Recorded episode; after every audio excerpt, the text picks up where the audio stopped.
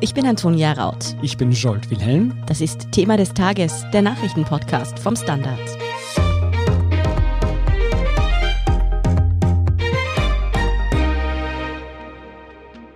Ich muss sagen, so langsam zweifle ich daran, dass ich bis Sommer meine Corona-Impfung erhalten werde. Wie siehst du das, Antonia? Ja, wenn man in den letzten Tagen die Medienberichte mitverfolgt hat, dann schwindet langsam tatsächlich der Glaube daran, auch bei mir. Gestern erst haben wir darüber gesprochen, dass Österreich 130.000 Impfdosen von BioNTech Pfizer abgelehnt hat. Heute berichtet der Standard, dass sogar 750.000 Impfdosen von Johnson Johnson nicht gekauft wurden. Ja, wie fatal das für Österreich noch werden könnte und ob dadurch womöglich der ganze Impfplan gesprengt wird, das fragen wir heute Thomas Mayer vom Standard und Erik Frei fragen wir, ob das falsche Management der Bundesregierung eigentlich der Grund dafür ist, dass die ganze Impfaktion in Österreich bisher so schleppend angelaufen ist. Tom, gestern haben wir bereits darüber gesprochen, dass Österreich zum Impfstart rund 130.000 Impfdosen fehlen, weil der für den Einkauf verantwortliche Beamte überschüssige Dosen aus der EU abgelehnt hatte. Heute erfahren wir, dass die Situation sogar noch schlimmer ist. Was hat es denn damit auf sich? Als der Gesundheitsminister Anschober gestern offen eingeräumt hat, dass er persönlich von diesem Vorgang nichts gewusst hat, da konnte man natürlich annehmen, dass das kein einmaliger Fall ist, wenn so ein gravierender Vorgang am Minister vorbeigespielt wird. Deswegen haben wir weiter recherchiert und es hat sich herausgestellt, dass auch bei einem weiteren Impfstoff eine noch viel größere Menge nicht eingekauft worden ist, die Österreich zugestanden wäre, die man hätte einkaufen können. Wir reden hier von einer Größenordnung von 1,5 Millionen Impfdosen im Jahr 2021 und es besteht der Verdacht, dass bis zum Sommer eigentlich 700.000 bis 800.000 Menschen mehr hätten geimpft werden können, wenn man von diesem Impfstoff von Johnson Johnson konkret von Anfang an mehr eingekauft hätte. Das ist eine enorme Summe. Wie hat denn das Gesundheitsministerium die Ablehnung von so viel Impfstoff begründet? Also das Wichtigste war, es hat zuerst einmal diesen Vorgang sofort bestätigt, die Zahlen bestätigt. In der Begründung haben sie das dann ähnlich gemacht wie schon in den vergangenen Tagen im Fall vom Impfstoff von BioNTech. Sinngemäß, Österreich hat ja ohnehin genug Impfstoff sich gesichert, 31 Millionen bis zum Jahr 2022. Damit könne man ein Mehrfaches der österreichischen Bevölkerung impfen. Und außerdem habe es ja diese Obergrenze von 200 Millionen Euro gegeben, die im Budget vorgesehen gewesen seien. Und die habe man letztendlich auch ausgeschöpft. Ich halte das Ganze für eine Nebelgranate. Es ist ein bisschen irreführend, denn diese großen Zahlen klingen natürlich sehr gut. Es gibt allerdings einen großen Nachteil. Diese großen Mengen sind in den nächsten Monaten nicht verfügbar. Sie sind einfach nicht lieferbar. Tom, diese 200 Millionen Euro Obergrenze für die Impfstoffbeschaffung, die wurde jetzt schon öfter genannt. Was hat es denn damit auf sich? Warum gab es denn überhaupt so eine Deckelung? Wenn man bedenkt, dass eine Woche Lockdown rund eine Milliarde Euro kostet, dann wirken diese 200 Millionen doch etwas pingelig. Das klingt auch wie Peanuts und das ist es auch. Ich halte diese Argumente mit dem Budget für vorgeschoben. Wir müssen uns zurückversetzen, wann diese Entscheidungen gefallen sind. Das war im Sommer und Herbst vergangenen Jahres. Damals gab es weder einen Impfstoff, der zugelassen war, man wusste auch nicht, wann das kommt. Wir reden hier nur von einem Szenario, wo man quasi Optionen gekauft hat. Und damals musste man halt irgendeine Summe nennen. Aber völlig richtig. Österreich hat sich im vergangenen Jahr 50 Milliarden Euro an Schulden ausgeborgt, um die Krise zu bewältigen. Das heißt, 100 Millionen auf oder ab für Impfdosen, das wäre lächerlich. Daran ist es sicher nicht gescheitert. Der Grund ist ganz ein anderer. Das Gesundheitsministerium hat offenbar einfach aufs falsche Pferd gesetzt, auf den falschen Impfstoff. Man hat damals nicht geglaubt, dass BioNTech ein sehr erfolgreicher Impfstoff sein wird. Da hat man sich zwar 90 Prozent des möglichen Kontingents gesichert, aber eigentlich hat das Ministerium auf den Impfstoff von AstraZeneca gesetzt, ausgerechnet den, der jetzt so große Schwierigkeiten macht. Und bei Johnson Johnson, und das ist eben das Neue, und das ist noch viel, viel schlimmer, hat man überhaupt nur 63 von 100 möglichen Prozent sich gesichert. In Gesamtzahlen, die Kommission hat von Johnson Johnson, das ist der Impfstoff übrigens, der vergangene Woche zugelassen worden ist, sich 200 Millionen Dosen gekauft. Davon hätte Österreich 1,99 Prozent, also knapp 4 Millionen, bekommen können. Und tatsächlich bekommen wir aber nur 2,5 Millionen. Das ist deswegen auch eine gravierende Zahl, weil ausgerechnet auch dieser Impfstoff von Johnson Johnson einen großen Vorteil hat gegenüber den anderen. Es reicht, wenn man einem Menschen nur eine Impfdosis verabreicht, um ihn zu immunisieren. Das macht eigentlich diesen Fall doppelt schlimm, sozusagen, weil die vielen Impfdosen von BioNTech die wir jetzt nachkriegen, die muss man zweimal verimpfen. Und hätte man Johnson Johnson in größerer Menge angeschafft, dann könnten, wie gesagt, wahrscheinlich um einige hunderttausend Menschen in Österreich bis zum Sommer auch geimpft werden. Und die müssen jetzt einfach noch länger warten, bis neuer Impfstoff kommt. Es kommt ja dazu, dass im Moment die EMA, die Europäische Arzneimittelbehörde, erst überprüft, ob der AstraZeneca-Impfstoff weiter eingesetzt werden soll. Und das ist ja exakt jener Impfstoff, auf den Österreich ganz besonders gesetzt hat. Wenn jetzt dieser Impfstoff tatsächlich von der EMA ausgesetzt wird, würde das nicht den gesamten österreichischen Impfplan über den Haufen werfen? Also wenn das so ist, dass die Zulassung von AstraZeneca zurückgezogen wird, dann würde das stimmen, dann wäre der Impfplan geplatzt. Und das trifft Österreich eben, wie gesagt, weil wir so besonders stark auf AstraZeneca gesetzt haben, besonders stark. Ich glaube das aber noch nicht ganz, dass das passieren wird. Die Zahlen, die man bis jetzt kennt, zeigen nur, dass es dieses Impfrisiko wie bei jedem Impfstoff gibt, aber nicht in einem sehr, sehr großen Ausmaß.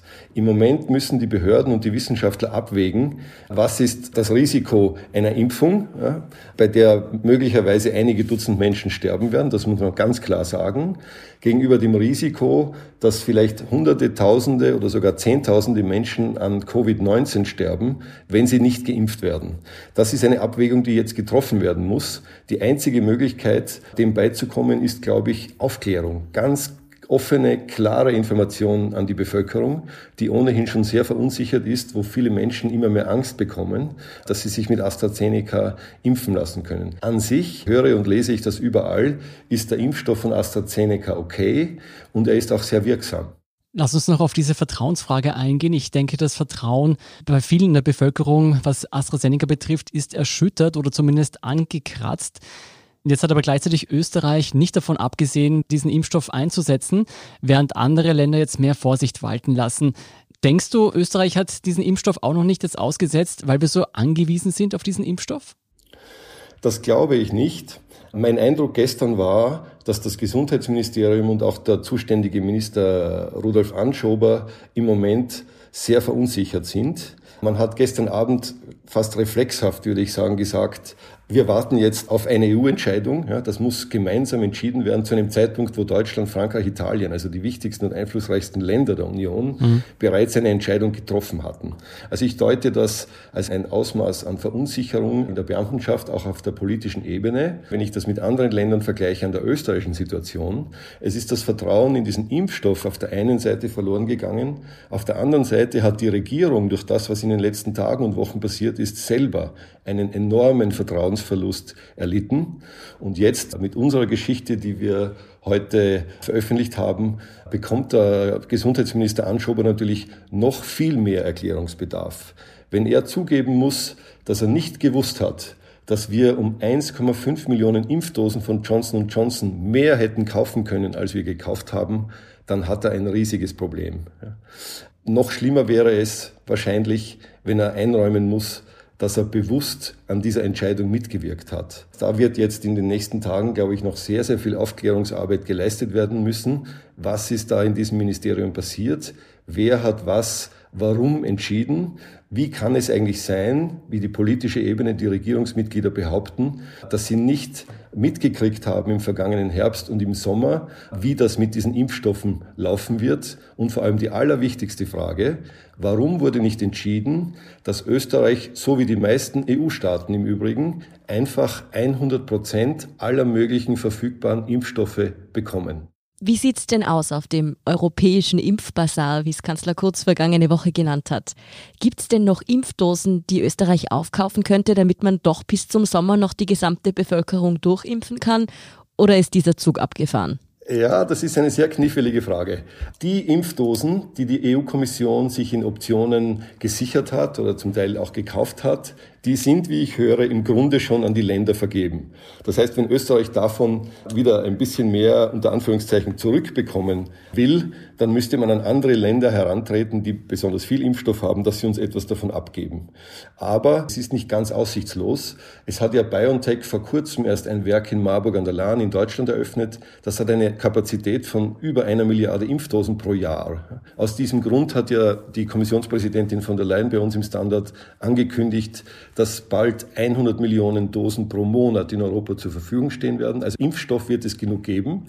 Die Frage ist ja nur, wie wird er verteilt? Meine Einschätzung ist im Moment, es wird Österreich bis zum Sommer zumindest nicht gelingen, den Rückstand aufzuholen, den wir gegenüber manchen anderen Ländern haben. Im Gegenteil, wegen dieses Verzichts im Falle von Johnson Johnson wird der Abstand von uns zu anderen Ländern in April, Mai, Juni wahrscheinlich noch größer werden. Klingt so, als hätte Österreich an der falschen Stelle gespart. Ich glaube weniger, dass es ums Sparen gegangen ist. Das Geld war, glaube ich, nicht das Problem. Man hat schlicht und einfach eine Fehleinschätzung vorgenommen, welche Impfstoffe als erstes kommen und welche sich durchsetzen werden. Besser und schlauer wäre es natürlich gewesen, dass man gesagt hätte, egal welcher Impfstoff sich am Ende durchsetzen wird, wir ziehen eine Option auf alle möglichen ja, und verlieren möglicherweise ein bisschen Geld, wenn es nicht klappt. Aber dann hätte man eben nicht diesen Mangel, den man jetzt beklagt. Erik, für die ganze Misere verantwortlich gemacht hat die Regierung den damals für den Einkauf zuständigen Spitzenbeamten Clemens Martin Auer. Kann man denn wirklich einer Person die Schuld zuschieben oder ist er da eher ein typisches Bauernopfer? Naja, in einer Regierung und wenn die etwas vermasselt, dann ist nie eine einzige Person schuld. In diesem Fall ist wahrscheinlich doch relativ viel Verantwortung bei Clemens Martin Auer gelegen, weil er in diesem zentralen Ministerium, dem Gesundheitsministerium, dort sehr viel Macht hatte, sehr viel Verantwortung bekommen hat und offenbar auch ziemlich unkontrolliert gearbeitet hat und dann das ist ja der große Vorwurf auch von seinem Minister Rudolf Anschober, seinen eigenen Chef gar nicht informiert hat über ganz entscheidende Fragen, nämlich bestellen wir oder bestellen wir nicht. Also da ist eine Mischung aus fehlender Kontrolle, aber auch einem Anspruch auf zu viel Macht, Streben eines einzelnen Beamten, zu viel Selbstbewusstsein, zu viel Erfahrung und einem Ministerium, das in diesem Fall oder auch in vielen Fällen offenbar nicht straff genug geführt war.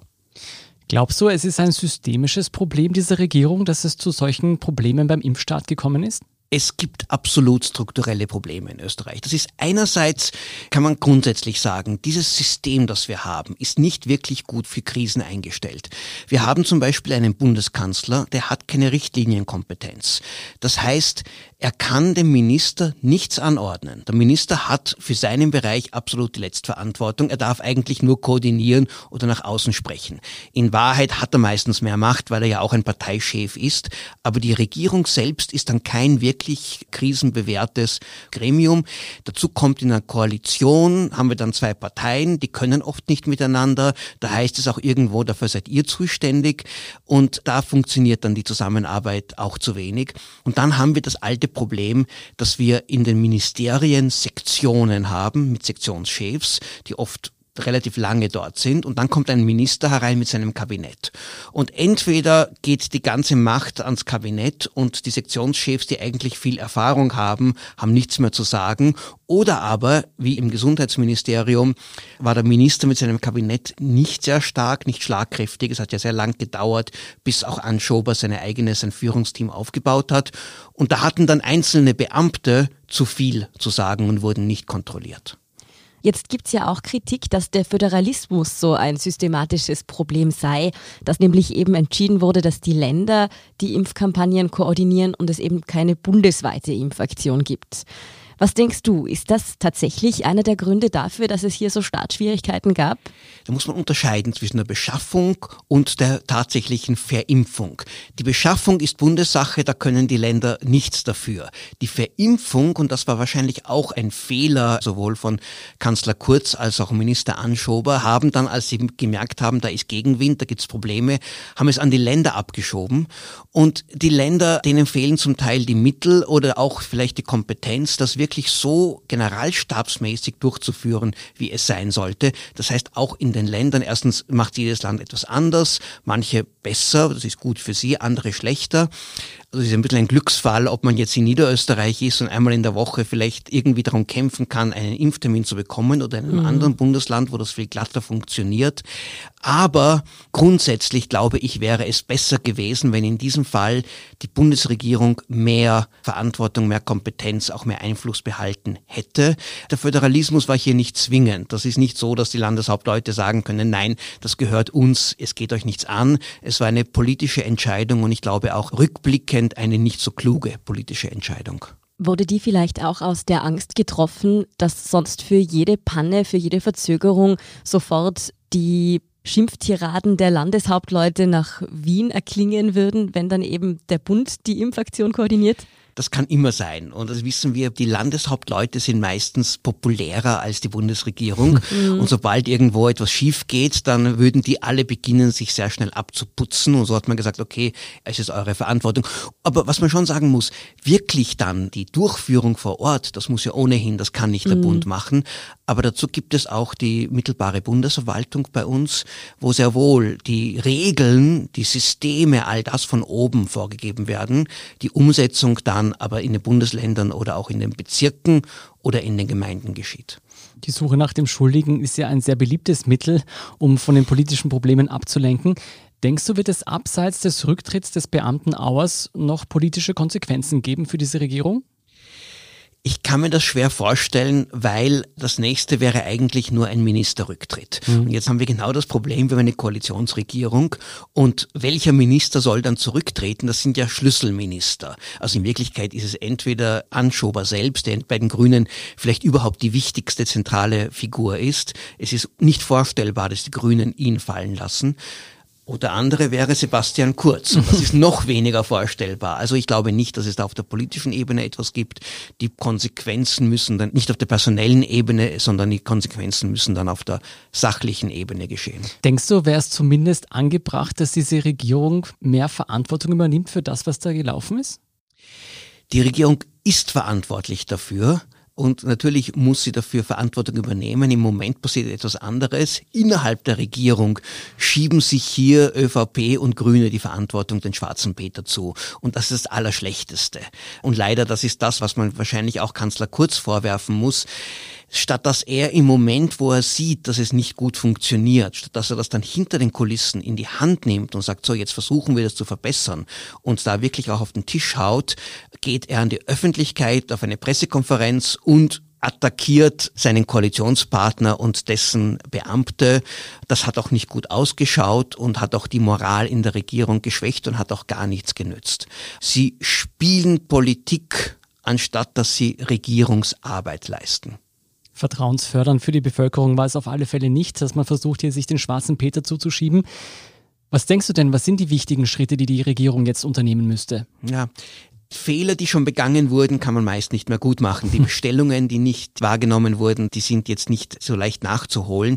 Das Wichtigste wäre, dass sie sich jetzt zusammenreißt und sagt, so, von nun an dürfen wir keinen weiteren Fehler machen und einfach hier viel konsequenter schauen. Unser einziges Ziel muss sein, diese Durchimpfung möglichst schnell und zielgerichtet zu erreichen. Ich glaube, es ist richtig, dass Sie jetzt sagen, bei AstraZeneca hören wir nicht unbedingt sofort auf, sondern warten auf die Ergebnisse auch der europäischen Prüfung. Es wäre richtiger, wenn Sie sagen würden, wir legen auch jetzt nicht 20, 30, 40 Prozent der Impfungen in den Kühlschrank, weil wir brauchen das für die zweite Dosis. Wer weiß, ob wieder eine Lieferung kommt, sondern möglichst rasch, möglichst vielen eine erste Impfung zu geben. Und ich glaube, wenn man da einfach den Impfstoff, den man bekommt, wenn man das voll ausschöpft, dann würde auch die Situation, sowohl die gesundheitspolitische Situation in Österreich schon etwas anders ausschauen. Dann wären mehr Menschen relativ bald geimpft. Und ich glaube, das würde auch der Regierung gut zu Gesicht stehen. Deine Worte in Kanzlers Ohren. Vielen Dank, Erik Frei und Tom Meyer, für diese Einschätzungen. Wir sind gleich zurück.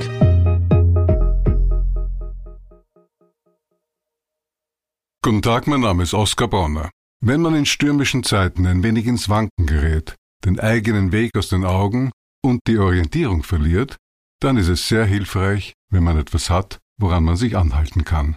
Der Standard, der Haltung gewidmet. Jetzt gratis testen auf Abo der Standard AT. Und hier ist, was Sie heute sonst noch wissen müssen. Erstens, die Chefin der Europäischen Arzneimittelbehörde EMA erklärte am Nachmittag zum Fall AstraZeneca, dass sie weiter zutiefst überzeugt sei, dass der Nutzen der Impfung mögliche Risiken überwiege.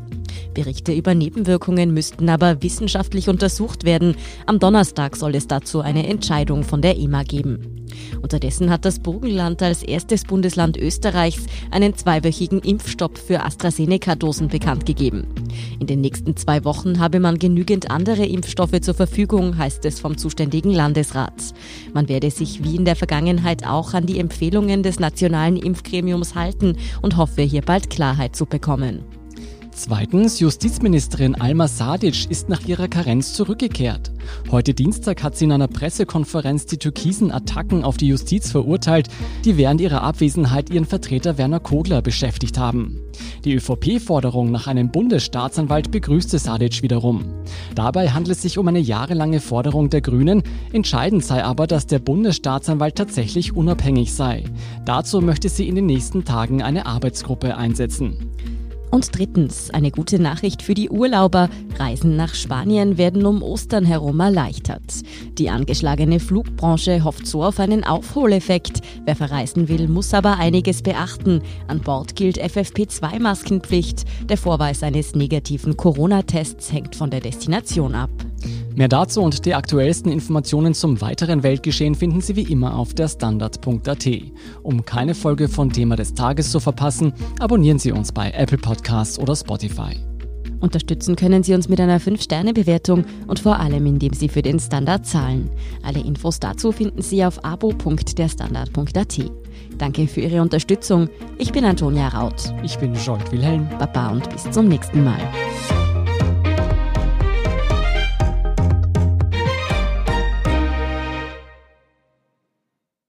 Guten Tag, mein Name ist Oskar Bonner. Wenn man in stürmischen Zeiten ein wenig ins Wanken gerät, den eigenen Weg aus den Augen und die Orientierung verliert, dann ist es sehr hilfreich, wenn man etwas hat, woran man sich anhalten kann. Der Standard, der Haltung gewidmet. Jetzt gratis testen auf Abo der Standard AT.